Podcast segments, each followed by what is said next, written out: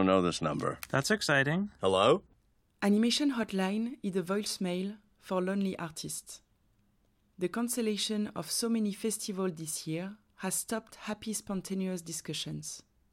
I wanted to hear and share news from those animation creators, giving them the opportunity to leave a message without any pressure.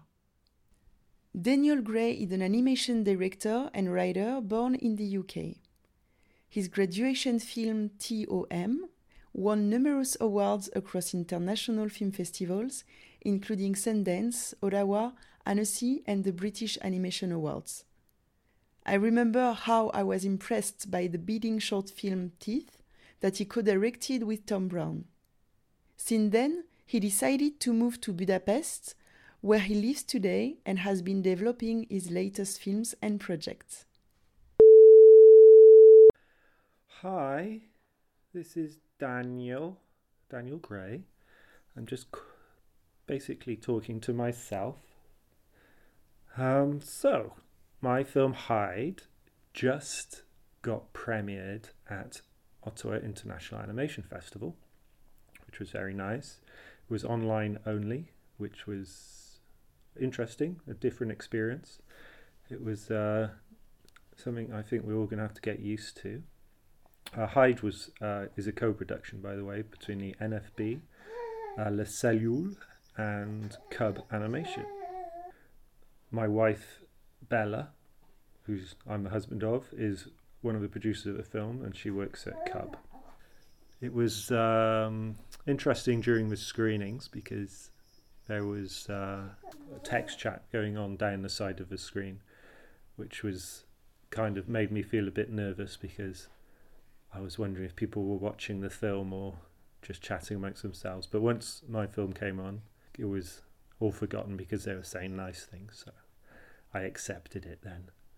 And it was also interesting because I had to stay up till one in the morning, uh, Hungary time. And then I got to bed about three, I think, which is difficult. As you can hear, there's a little tiny baby in the room with me right now. Hi, Gwen. Hi, Daddy. Um, yeah, so that was good. We had um, all the meet the director stuff done online with Zoom with uh, Chris Robinson, and uh, that was fine. I quite enjoyed it doing it like that. It was easier to focus on uh, what the other directors were saying, and it wasn't wasn't a huge difference. There was no audience question thing for one of them, but the other one was live, and there was typed in questions which Chris would read out. Normally, I enjoyed the uh, the pre-screening drinks which were which were done. Uh, there were some really funny ones. The highlight having uh, fortunes told using beans. That was very good. Networking wise, it was a bit of a uh, disappointment, I guess, for me, because I quite enjoy talking about the films afterwards and milling around and sort of unpacking what you've seen.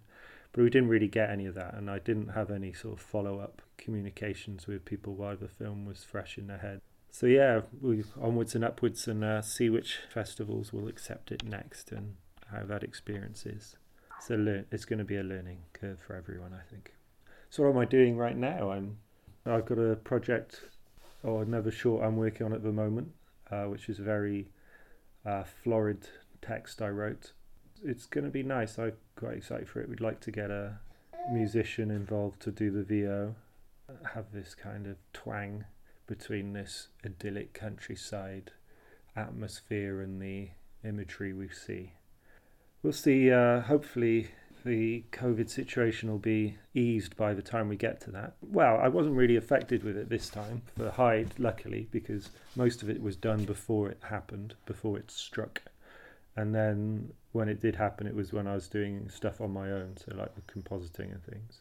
We did, I was meant to go over to Canada to do the VO, uh, direct the characters and stuff, but we couldn't do that, so that was done remotely with a well briefed team and then when we came to doing the grading of the picture, we had a live link with a, a, calibrated monitor in Hungary and the grader in Canada. And that worked just like I was sat next to them. That was really good. I enjoyed that. So, uh, COVID would change how I do things.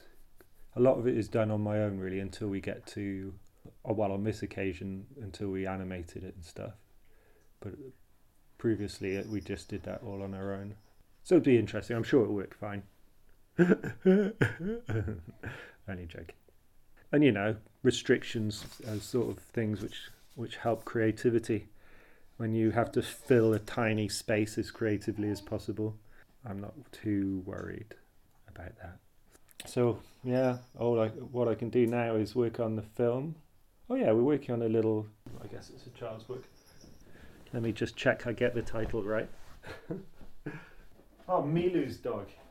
Working, we're having a look at making Milu's dog into an animation. Uh, it's got a really good visual style, and it's still got a, quite a bit of sort of darkness to it. Because, wow, it doesn't matter if it didn't have any darkness to it. I tend to turn things dark by touching them. It's a curse. but it's very, it's very much full of love. It's we're investigating um, making that into a short for TV and that's with Cub in Budapest.